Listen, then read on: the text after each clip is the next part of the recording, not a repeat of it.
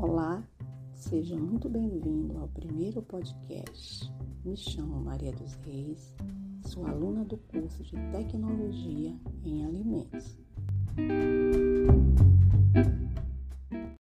Nesse podcast, iremos abordar etapas de limpeza, agentes de limpeza e classificação dos agentes físicos e químicos. A higienização é de suma importância quando se refere à etapa de limpeza, pois ela é fundamental para que a sujidade aderida às superfícies sejam retiradas pela ação dos agentes físicos e químicos. Esses processos vai depender do conhecimento, o tipo da superfície e das características das sujidades. Em uma indústria de alimentos, a preocupação com o meio ambiente se torna necessário para que esses agentes de limpeza sejam aplicados. Esses detergentes que são utilizados são regulamentados e também controlados pelos órgãos da vigilância sanitária. Mas você sabia que para começarmos a fazer uma limpeza, deve-se iniciar primeiro uma pré-limpeza e depois um pré-enxágue? Fique ligadinhos que você vai já descobrir. Nessa etapa da pré-limpeza, a organização se faz necessária para que essa realização seja eficiente. Alguns equipamentos deverá ser desmontado para que essa remoção de sujidade seja retirada através de varreduras, raspagens, fazendo assim com que a sujeira mais grossa seja removida.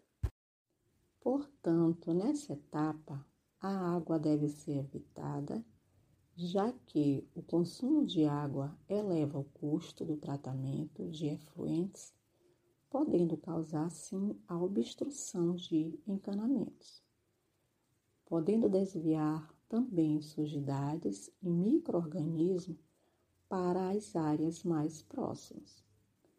Terminando a pré-limpeza ou pré-higienização, iniciaremos o pré-enxágue, mas você sabe como se deve proceder? Você irá descobrir. Toda superfície a ser limpa tem que ser devidamente lavada com água quente ou água fria, conforme a sujidade presente. Essa etapa também prepara, umedece as superfícies para aplicação do detergente. Outro fator de grande relevância é a temperatura da água quente, que é em torno de 40 graus Celsius, pois quando demasiadamente quente, ela desnatura a proteína. Enquanto fria demais, pode solidificar gorduras prejudicando a etapa de limpeza. Diferente quando se trata da limpeza em áreas abertas, nessa etapa, o pré-enxágue vai precisar essencialmente de água entre 45 graus Celsius a 50 graus Celsius. Com isso, facilitará a ação mecânica para retirada de gorduras. Todos esses cuidados irá depender de conhecimentos técnicos. Em circuitos fechados, o grande problema nessa pré-enxágue é a duração, pois a água não será recuperada, causando assim um grande aumento nas despesas. Já o de curta duração também poderá subir o consumo da solução do detergente. Então, para que essa etapa seja eficiente, ela vai depender de alguns fatores, como da velocidade dos fluidos no circuito, a temperatura da água e o tipo de jato. Essa avaliação no final do processo de higienização, por conta de uma pré-limpeza não eficiente, ela poderá apresentar resultados de contagens microbiana insatisfatória. Você sabe qual a definição de limpeza? É o processo de remoção das contaminações visíveis da superfície. Ela ocorre também uma diminuição considerável da carga microbiana contaminantes mas qual o objetivo principal da remoção do resíduo? É livrar a superfície de substâncias que possam servir como fixação, abrigo e desenvolvimento de microorganismos, podendo assim modificar no desempenho dos equipamentos. Nessa etapa, as sujidades são removidas por meio de ação química de diversos tipos de detergentes. Para dificultar o desenvolvimento microbiano, é necessário que os equipamentos limpos sejam mantidos seco. Essa prática de limpeza se estende aos acessórios como esponja e escovas e equipamento. Com relação à sujidade, nas etapas de limpeza, deve ser desenvolvida considerando as características das superfícies de contato com o alimento, equipamentos e utensílios. Os métodos de limpeza e a frequência devem ser definidos diariamente após o ciclo de produção. Todo esse processo de higienização deve ter o conhecimento básico sobre a natureza dos diferentes tipos de sujidade do alimento e as reações químicas. Você sabia que um detergente é qualquer substância que sozinha ou em uma mistura reduz o trabalho?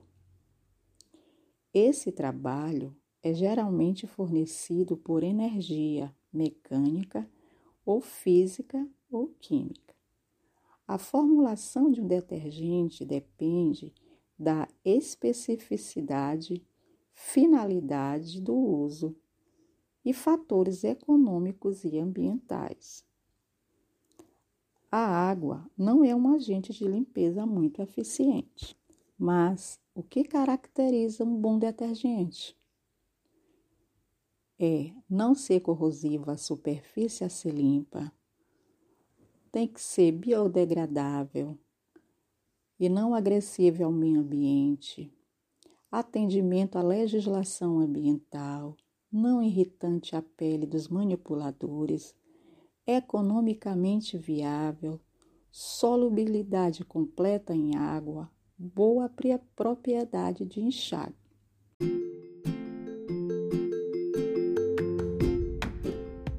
Assim, encerro o podcast. Muito obrigada.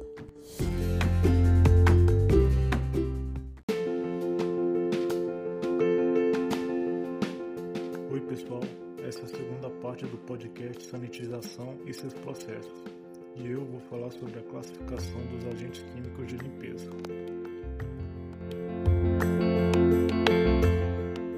Independentemente do produto químico, a solução sanitizante deve ser testada para verificar se a concentração desejada está consistentemente presente.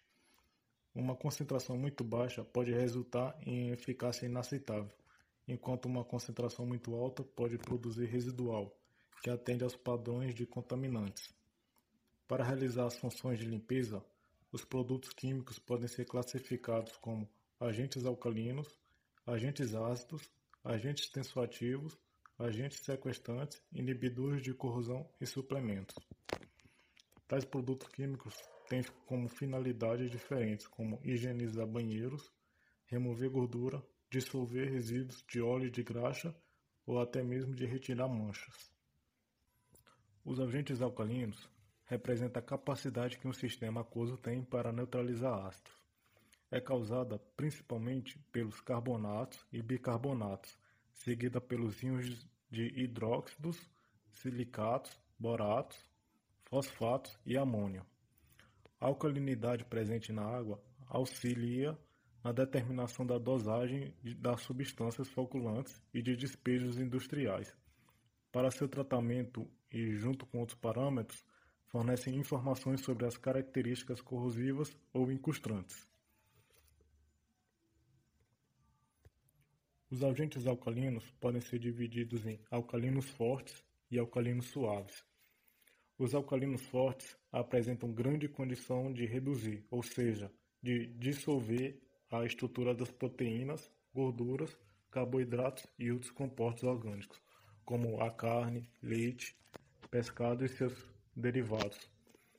Em geral, eles apresentam na sua composição hidróxido de sódio ou potássio, com um pH próximo a 13.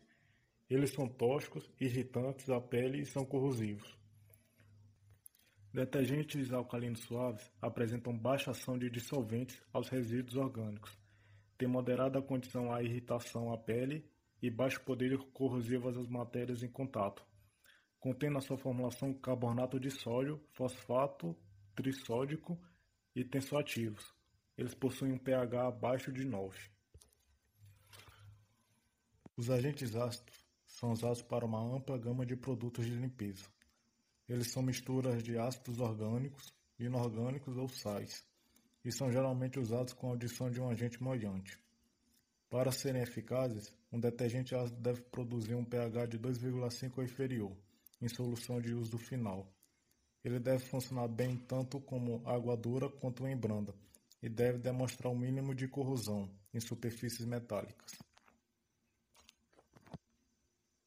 Eles apresentam uma condição de dissolver acúmulo de sais de cálcio e magnésio aderidos na superfície de contato, em geral, são indicados para limpeza de sujidades de minerais e em sistemas tubulares internos. Apresentam na sua composição substâncias químicas como ácido nítrico, clorídrico, acético ou cítrico, e são acrescidos de inibidores de corrosão. Por essa razão, são corrosivos e em alguns casos apresentam ação desinfetante devido ao baixo pH. Os agentes ácidos são principalmente empregados em um regime de limpeza em duas fases sequenciais, para a eliminação de sujidade de natureza inorgânica de difícil remoção pelas soluções alcalinas. A remoção de sujidades inorgânicas por agentes ácidos em sistemas complexos com compostos de gordura e proteínas deverá ser complementada com a aplicação de detergentes alcalinos. Os agentes tensoativos são empregados nas formulações de detergentes, por suas propriedades dispersivas, agindo como emulsificante, moiante, espumante, agente de suspensão ou combinação destes fatores responsáveis pela remoção das sujidades no processo de limpeza. Eles são solúveis em água fria e em concentrações habituais não são afetados pela dureza da água. Isso lhe permite um melhor enxágue da água dura, resultando em um equipamento mais limpo e brilhante na aparência. Esses agentes são eficazes numa ampla gama de condições ácidas e alcalinas, o que lhe permite uma utilização em produtos de limpeza do tipo ácido ou alcalino. Quando adicionado a esses produtos, os tensoativos melhoram seus poderes de molhantes ou penetrantes. Mesmo em concentrações baixas, eles podem reduzir a tensão superficial da água para metade do seu valor original. Isso acontece porque eles possuem em sua estrutura molecular grupos com afinidade de água e de lipídios, e têm a capacidade de diminuir a tensão superficial ou interfacial de um sistema.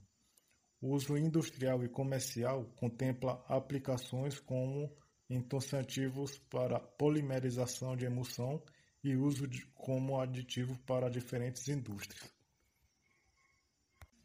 Já os agentes sequestrantes têm como finalidade a formação de coelatos, ou seja, de formar complexos hidrossolúveis, onde o íon metálico é envolvido por ligações covalentes do agente coelante.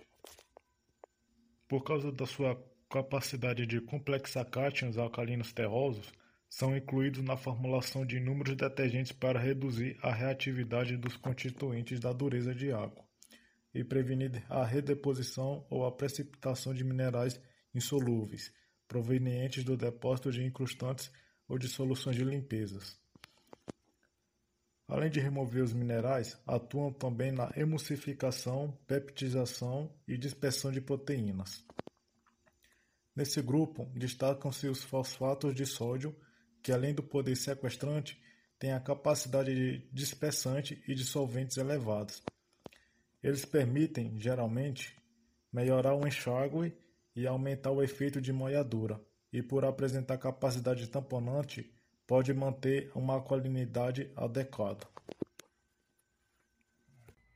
Também existe os agentes de limpeza com a finalidade de inibir a corrosão, mantendo os equipamentos industriais conservados e evitando danos que possam gerar prejuízos e gastos excessivos, prolongando a vida útil de máquinas e peças industriais que são expostas a reagentes químicos. Os inibidores neutralizam o efeito corrosivo de alguns compostos químicos, e seu uso depende da composição do detergente e dos materiais a limpar. Eles, quando são utilizados, formam uma película aderente que protege a superfície metálica e impede a aceleração do processo de corrosão, além de prolongar o tempo de vida útil do equipamento. O inibidor de corrosão também pode ser utilizado como material de reparo em situações onde a peça está no processo inicial de corrosão. Desta forma, o inibidor de corrosão é indicado para uso em eliminação de ferrugens em superfícies metálicas em estruturas de ferro, onde há ferro e aço, e quando esses materiais são expostos a calor e umidade.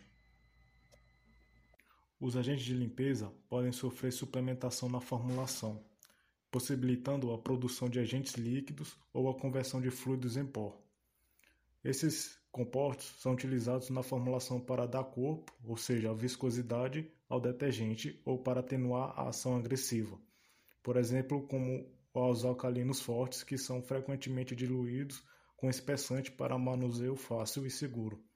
A água é usada em formulações líquidas como complemento.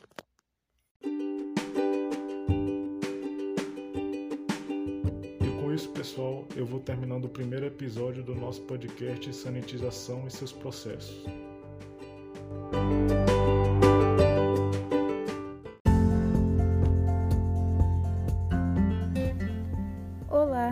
Seja bem-vindo a mais um episódio a respeito dos processos de limpeza. Eu me chamo Solene Almeida e trarei algumas informações para complementar essa discussão.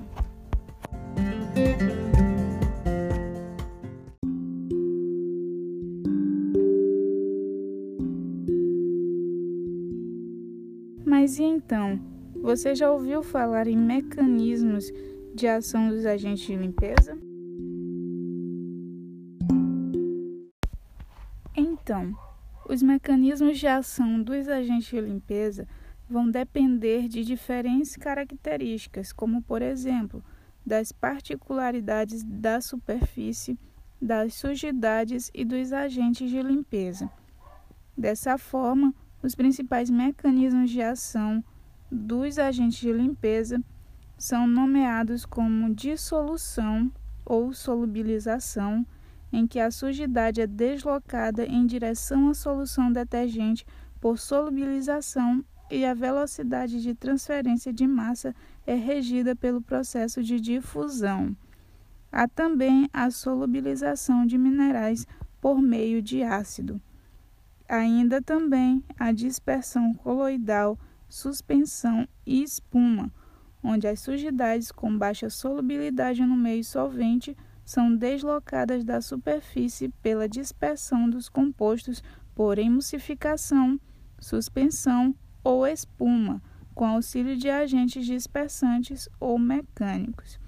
Além disso, há também a molhadura preferencial, em que a solução detergente desloca a sujidade dos sítios de adsorção graças à sua propriedade de molhadura preferencial na superfície, e essa propriedade é potencializada pela adição de agentes tensoativos à formulação dos detergentes. Há ainda a alteração da natureza química da sujidade, em que a solução detergente, em contato íntimo com a sujidade, pode provocar alterações em sua natureza química e também ruptura de ligações químicas, produzindo compostos que poderão ser deslocados da superfície por simples solubilização ou dispersão com auxílio de um agente mecânico ou químico. E o último mecanismo de ação dos agentes de limpeza é chamado de jateamento abrasivo ou cisalhamento, em que a remoção da sujidade de uma superfície inerte ocorre pela energia mecânica que é aplicada ao sistema por meio da circulação de agentes líquidos em escoamento turbulento, pelo jateamento de água ou substâncias abrasivas e instrumentos de raspagem ou varredura. Sim, mas quais são os fatores que influem na escolha do agente de limpeza? Bem, a escolha do detergente mais adequado deve, deve levar em consideração tanto a eficiência do processo quanto à preservação das instalações e equipamentos, os métodos de limpeza, a frequência e também o custo dos processos. Mas isso não é algo tão simples e existem alguns fatores que devem ser considerados, como é, o tipo e quantidade de resíduos a ser removido, a natureza da superfície a ser limpa, a qualidade da água disponível e ainda o método de aplicação dos agentes de limpeza.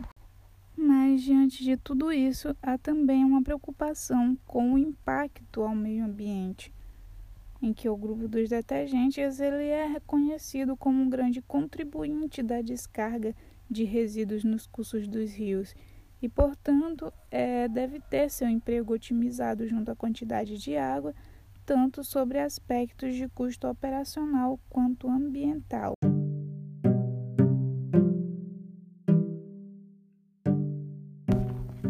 Pois bem, aqui finalizo mais um episódio. E se você gostou e quer saber mais sobre o assunto, continue conosco até o próximo episódio, que teremos muito mais informações. Aqui me despeço e até a próxima.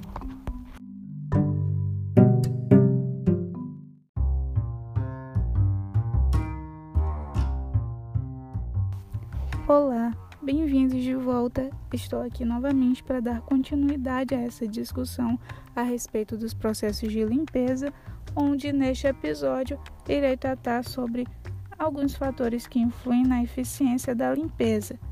E como nós vimos anteriormente, um desses fatores é o estado da superfície. Que, entre os diversos materiais de superfície, o vidro e o aço inoxidável são os mais acessíveis aos processos de higienização, enquanto que a borracha e a madeira são os que apresentam maior dificuldade do tratamento com agentes saneantes. E quanto ao outro fator, que se refere à natureza da sujidade e tempo de contato com a superfície. Bom, Nesse contexto, as superfícies elas devem ser limpas o mais rápido possível, pois quanto maior o tempo de contato com a superfície, mais difícil será a remoção. Os parâmetros operacionais e o tipo e concentração do agente de limpeza são outros fatores que influem na eficiência da limpeza, em que a eficácia de um programa de higienização vai depender da correta definição dos agentes detergentes entre diversos tipos de sujidade, se, se, se sejam sujidades simples ou complexas. E a eficiência de um detergente específico também vai depender da composição dos resíduos e de seu estado físico.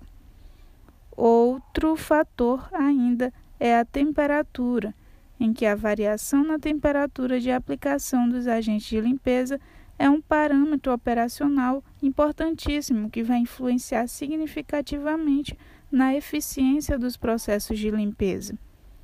Um outro fator ainda é o efeito mecânico, em que para vários métodos de higienização, a energia mecânica vai representar um parâmetro de grande importância e sendo essa aplicada por meio dos processos manuais ou mecanizados pela circulação ou também por spray do agente de limpeza. E o último fator é o tempo de contato entre a sujidade e o detergente, que vai depender diretamente da reatividade e velocidade da reação dos compostos envolvidos. Dessa forma, é de extrema relevância trazer que os produtos químicos utilizados no processo de higienização nas indústrias de alimentos são considerados como saneantes e que competem aos órgãos de vigilância sanitária regulamentar controlar e fiscalizar esses produtos, e com o objetivo também de garantir a qualidade e a segurança dos produtos nas condições normais e previsíveis de uso, as empresas que são legalmente autorizadas a fabricar saneantes estão sujeitas a cumprimento de boas práticas de fabricação que estão previstos na legislação sanitária. Portanto, para que se possa contribuir com a produção de alimentos de forma adequada, deve-se elaborar programas de higienização que atendam aos padrões de qualidade seguros e isso depende diretamente da escolha adequada de agentes e métodos de limpeza que venham a promover um resultado desejado.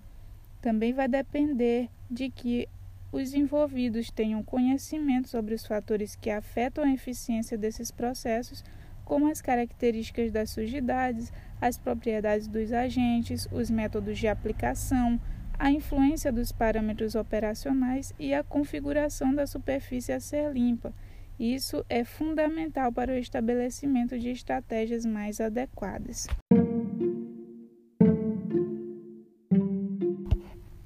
Bom, aqui eu me despeço, deixando como referência o livro de Arnaldo Yoshitero, intitulado como Limpeza e Sanitização na Indústria de Alimentos, volume 4.